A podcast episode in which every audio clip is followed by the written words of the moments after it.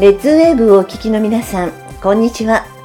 そしてパソコンやスマートフォンからリスンラジオやポッドキャストでお聞きの皆さんもこんにちは。ルカ地球予報パーソナリティの小島慶です。ルカ地球予報はこれから地球で起こるであろう未来のことや今我々が備えるべきことを地球予報士のエルさん、ミカさんからお話を伺い、それを紹介していく情報番組です。ルカ地球予報。この番組は120歳までアクティブに生きる未来を作る株式会社アルプロンの提供でお送りします。それでは今日もエルさんミカさんのお話をお聞きください。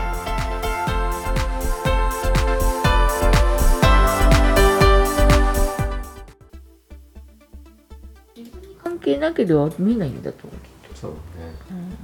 ん、実際何もし本当あのいつもカウンセリングっていうかその見てて何もできないのを見るのが嫌ですね本当は、うん、だけどこのラジオやってから伝えれば、うんうん、まあどうするかも自分次第じゃないですか。でまあ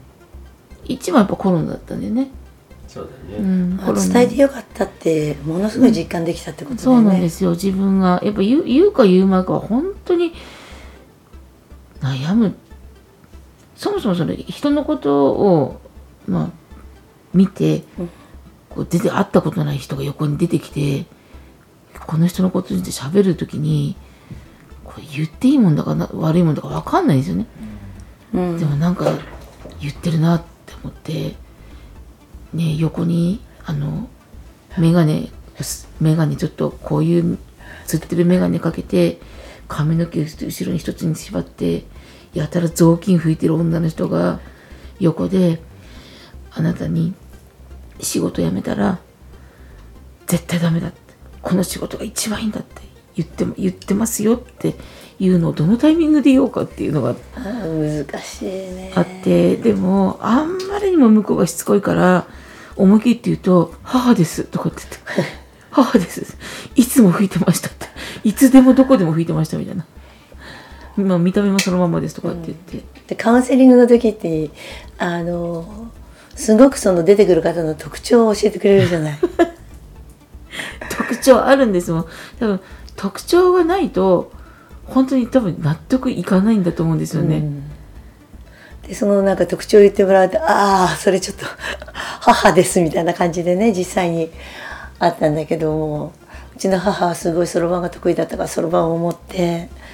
でなんかあのちょっと歯が痛いってよく言ってた歯が痛いって言い続けて出てきた瞬間に「もうそれうちの ママちゃんですそれママちゃんなんて言ってますか?」ってついついね美香さんに聞いたことがあるんですけれどそうするとあの自分の地盤話とかねいろいろして立ち去っていったんですがでもそういうのがね実際にちょっと話ができちゃったりするとね気になってたところがあったんでねちょうど助かったなっていうのとあとそのまんまあの自分のやりたい通りにやってきなさいみたいなことをね後押しをしてくれるようなことも言ってるよっていうところの一言を聞いてまあまあいっぱい喧嘩をして話し合っただけのことはあったなと思いながらっていうところがあるからカウンセリングのその特徴ってものすごいこの人ですっていうのを言ってくれるからね。そのカウンセリングの時に、うん、まあ、セミナーとかだと10分しかできないんですよね。でタイマーに切られちゃう時にそのスマホでスクールしてる間に10分終わるんですよ。だからプリントアウトしてくれってねもったいないよね言っても一番困るのがあの必ず写真お持ちくださいって言ってその伝える人、うん、伝える人が写真持っててねって言うと自分の写真をいっぱい持ってくる人がいるんで それだけはちょっと思い出てこの間も僕の子供の頃です。僕のあの社会人になる前です。僕の結婚式で、うん、どうしようみたいな。年表が分かったね、年表が。悪気なくね。はい。だと、その親族がいっぱい写ってるから、結婚式、まあ今結婚式やらない人多いけど、ね、昔は親族一度写ってたから、うん、結婚式の写真持ってきてくださいとかって言うじゃないですか。うん、本当伝言ゲームで、結婚式の写真持ってくるって言うと、まあ当日、わ自分のお色直しの写真をいっぱい直して 多分こっち先に来たと思うんですけどとかでそれはいらないんだって思うっていうのがあります。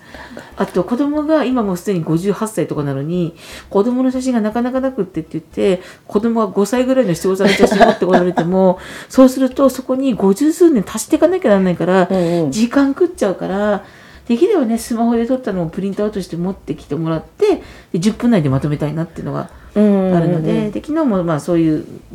ちゃんとプリントアウトしてきてくれた人はあちら側から言われたのが親戚と話してるみたいだって。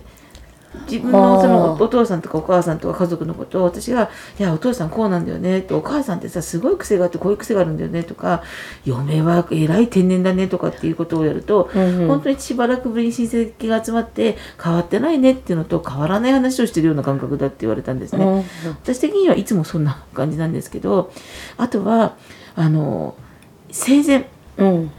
生前から知ってる人って亡くなるじゃないですかその残された家族にメッセージがあると出てくるんですね本当に。これ本当あのゆ夢で出てくる感じ？夢でそれとか目の前を通り過ぎる感じ？両方あります。うん。でそのまあ仲いい子なんですけど、うん。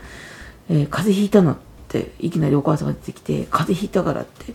心配してるからって言ってって言うから、まあ、その子に LINE したらもう鼻ぐずぐずですとか、でそのお母さんは結構あの生前本当に仲良くしてもらったんで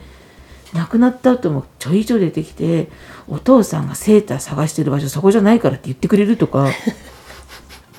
グレーのセーターとかって言ってくるんですよ。で、まあ、娘がお父さんに電話するとグレーのセーター探しててどこに行ったか分かんないとお母さん亡くなっちゃったから。おもろいよね。普通にね。そうね。生前本当知ってる方はね、あのピンポンピンポンなるけど出なくていいよとか、なんでしたら飲み屋のママがバレンタインだからあの店に来ないからあの誘いにねチョコレート持ってきてピンポンピンポンやってるんだけどそれは出るなってもう俺はもう死んでるからみたいなこと言ったりとか。で本当にピンポン来たらしいんですよ。うるさくて8時頃とかって言って。うんうん面白いよね、だからまあ、まあ、私がそういう人って知ってくれてるから、うん。亡くなっても何かあったら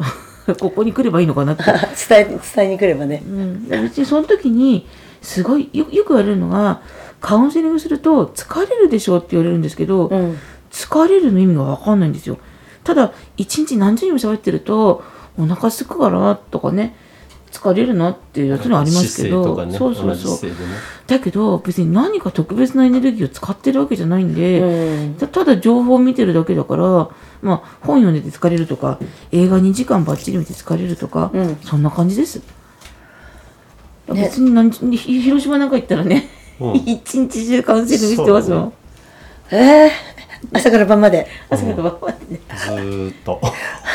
まあありがたいのはね、それだけ美香のこと話してくださって、たくさんの人誘ってくださる方がいるんでそうすると朝から晩までずーっとひっきりなしに、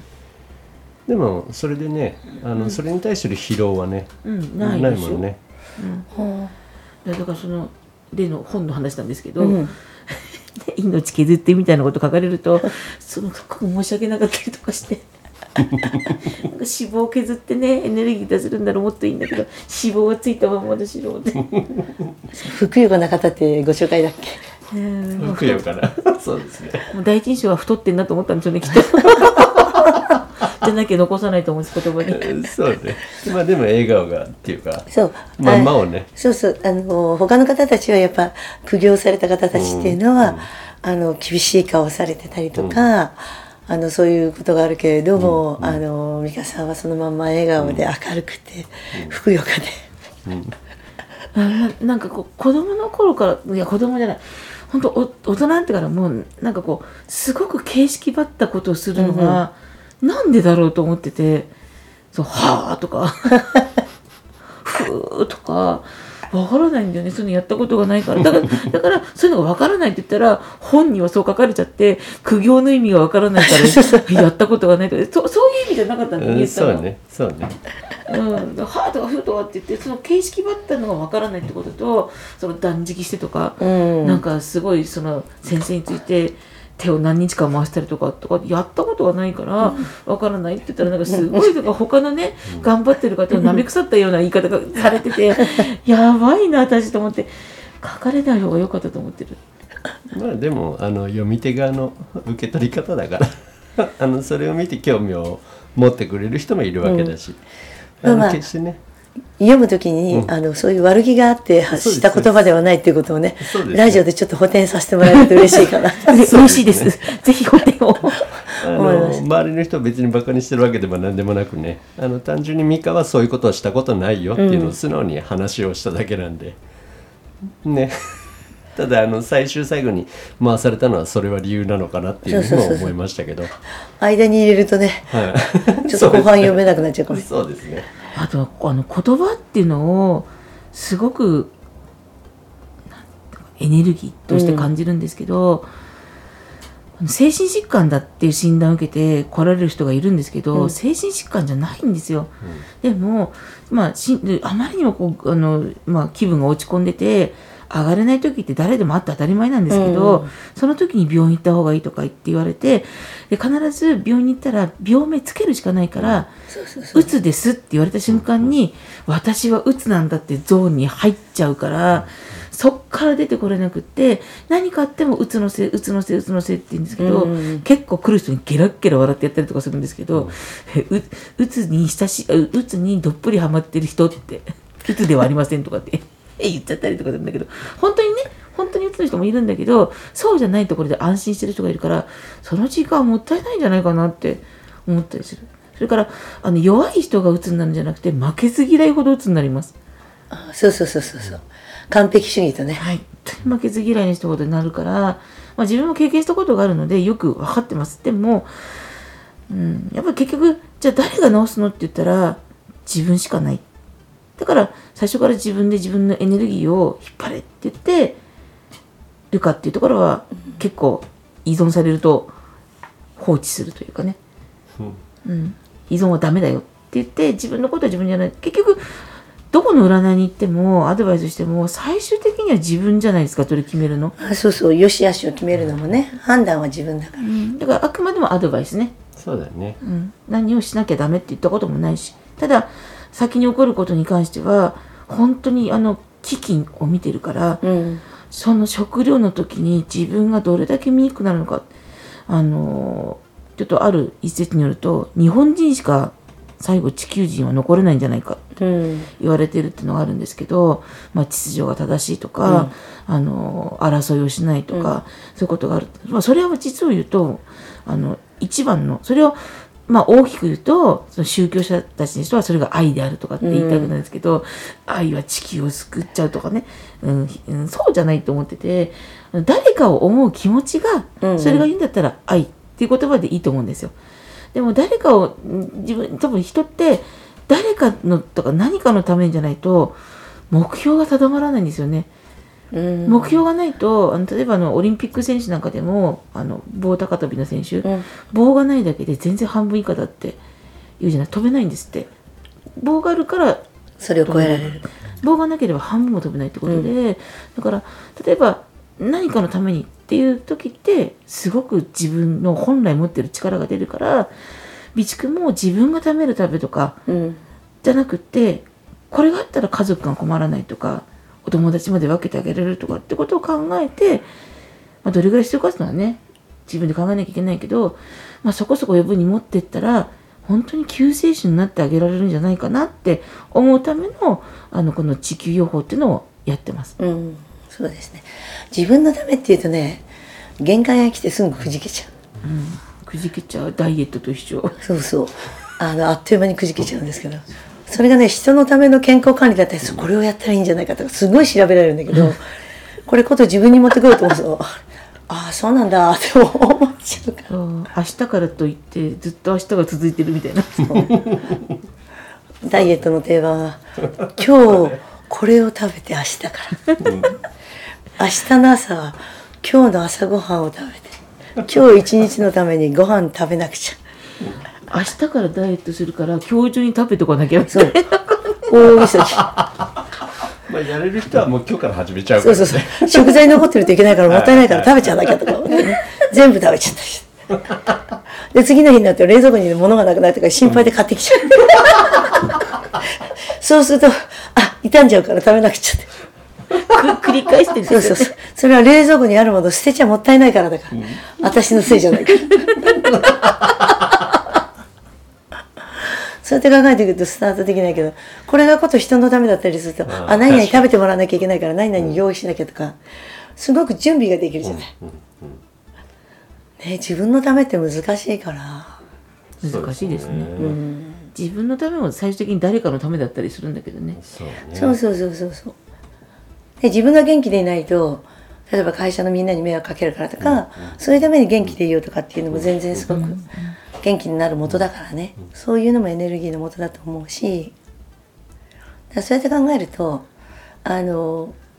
自分がやりたいやりたいことっていうのがやりたいことなのかやれることなのか。ちょっと考え方を変えるだけですごく方向性って向く方向性が変わってくるなと思っていてやれることが備蓄をすることだったらすごくやるといいと思あの1日3食食べない癖をつけろっていうことをつん散々言われてるんですけど、まあ、できないことはないかなって思うんですよ。多分。やったことはあるのでそれは病気の時ですけど。食べれなくて点滴だけだったんで。う病院にいる時ってやむを得ずそうなるからね。であったんでまあまあじ実績あればできなくもないかなって思うんですけどすごくねエルさんから聞こえる言葉で気になってるのがプツンとなくなるぞって言われたんですよ。うんうんそのプツンとなくなることについて今いろんな方向からねね。考えてるんですけど海火山が爆発するのかとか、うん。戦争でとばちりくるのかとかわかんないけどちょっと違うような、うん。今実はそんな話をみんなで今してたんで、もしかしたらありかなと思ってます。だからプツンですよ。ね。まあ自分なるものは様々あるからね。鎖国になるって言ったんですよ。うんうんうんうん。プツンと来なくなる鎖国が始まるって言ったから多分答えは続きはセミナーで。新しいパターンが生まれたんだ だってこれ聞いてそ捕まっちゃったら嫌だもん。まあかなりデリケートな部分にもなるかもしれないしね。そうね。やっぱあのこういうふうに先がね見えるとどうなるんですかとかっていうのをすっごく興味本位で聞いてくる人がいると思うんだけど、それね興味本位では聞いてほしくないなってすごく思っていて、あの聞いたことをどう活用できるかっていうふうに思ってセミナー来てほしいなとすごく思っているところがあるんですよね。あのさ例えば殺人事件とか、うん。あの未解決事件ってあるじゃないですか、未解決事件を答え知ってたりするんですよ、うんうんうん、そうするとそれを言ったところでお前が犯人かって言われちゃうから知ってるのはね実際には犯人か。実際に細かすぎるほどその描写が見えたりとか、うん犯人の答えを言ったりしてそれが3年後ぐらいにそれがニュースで出るんですよ。実際にあったんです。川崎の通り魔事件で、こういうことがあってってで犯人はこうなってますこうなって言って実際そうが出た時にあほら言ったままじゃんってなるんだけどそれを公表した場合になぜあちょっとあなたはその時どこにいたんですかっていうふうになっちゃうから例えばその行方不明の女の子が行方不明だとか、男の子が行方不明の時にもう見ちゃってるから結論あこの子はとかってなる言えないですよね、うん。親は必死に探してる。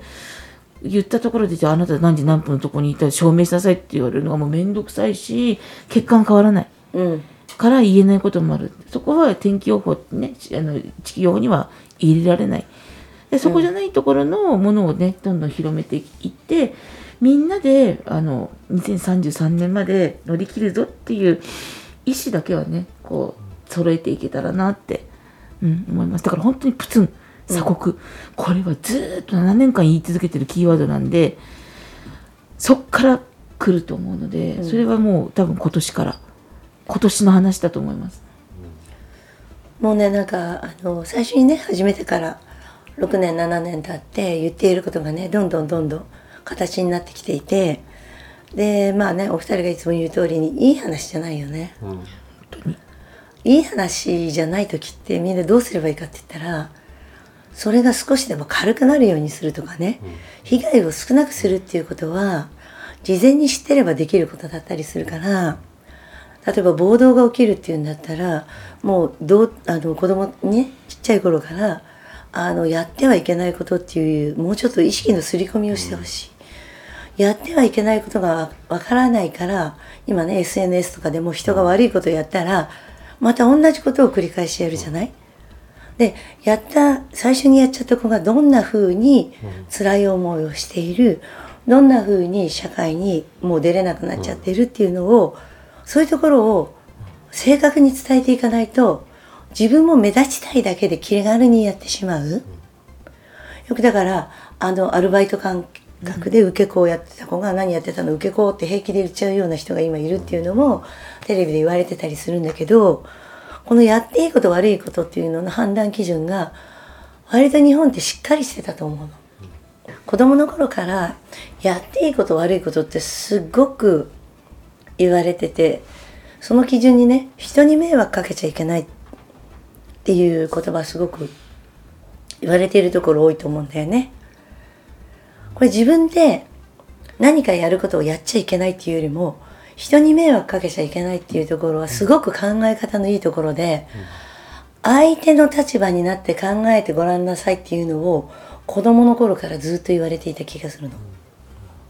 でそれをやっていると今の SNS で気軽に犯罪をやっちゃう子たちが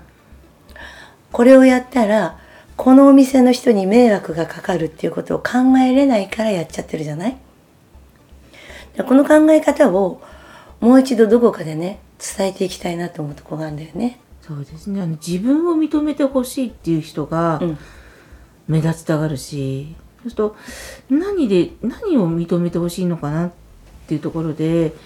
右習いで勉強ができなきゃいけないとかスポーツができなきゃいけないとか、何かができなきゃいけないっていうことの考え方が多分そこに行っちゃってて、うん。それができないと、まあ、自分を否定されるから目立ちたがるのかなっていうのを最近すごく感じます。だから何かあのいいいとこ見てあげるって昔から言うじゃないですかね。私なんかあの本当に見えるとか聞こえるとかはっきり言ってどうでもよくて、縫い物上手にできる方がよっぽど憧れるんですよ。ひどいんです縫い物が。ボタンとかつけたら自分のスカートも一緒に見ちゃったりとか編み物やったらマフラーが三角形になっちゃったりとか するからよっぽどその方がねあの生きていく上では別にこのことよりもそっちの方が大事って思ったりする。本当にそそっかしいしね。そうね。だいぶそそっかしさはね。ひひひどいんです。本当に本当にひどいんで。あとあの思い込みの聞き違い。本当にセブンイレブンに車で行ってで妹とね一緒に行ったんですけど、行ってで妹は車にいてで私は買い物して荷物抱えて降りてきたら違う人の車に乗って シートベルトしてああれ？とか思ってね私は拉致されたと思ったら隣で妹がバカこっちかみたいな感じで思って車間違えましたって降りたんですけど。ねおまわりさんで道分からなくて道聞いたらね、あのセブンイレブンの奥行ってって言ったらセブンイレブンの中入っちゃうんだもんね でおまわりさんが「近いから案内します」って言われて「近いから案内」って言われてなんかちょっと傷ついたりとか 結構危ないんだよね。そうセブンイレブンにチャリンコで行って翌朝チャリンコで出勤しようと思ったらないから盗まれたと思って電話してで夕方警察が出がってきて「お宅の電車セブンイレブンにありましたよ」とか言われて「あ乗ってた!」とか思って歩いて帰ってきちゃったから忘れちゃったね生きてく上で結構やばいよね そうね、まあでも人ができないことができるわけだから。だからみんな。だからいいかなと思って。そうそう。あの、みんなね、さっきね、勉強とかスポーツとかあったんだけど、あの、縫い物ができるでもいいし、あの、お話が得意でも何でも実はよくて、あの、いいところって必ずあるので、そのいいところを認め合うっていうことで、そのいいところを生かして、あと相手の良さを認めるっていうことを、あの、相手の人の良さを認めた時、自分が、あの、格が下がっちゃったとか、下に見たとかそういうんじゃなくて、相手の良さは相手の良さで素直に認めるとか、そういうことをやっていったら、相手のことを思いやったりとか、あの、自分の良さもね、あの、変にアピールする必要もないじゃない？悪いことしてね、ニュースに出て有名になりましたって、そんなになりたいわけじゃないじゃない、みんな。だから、あの、日々の中で自分がね、活躍できるっていうことを、すごく幸せだなっていうことを意識して、生活できるような世界になるといいなと思いますね。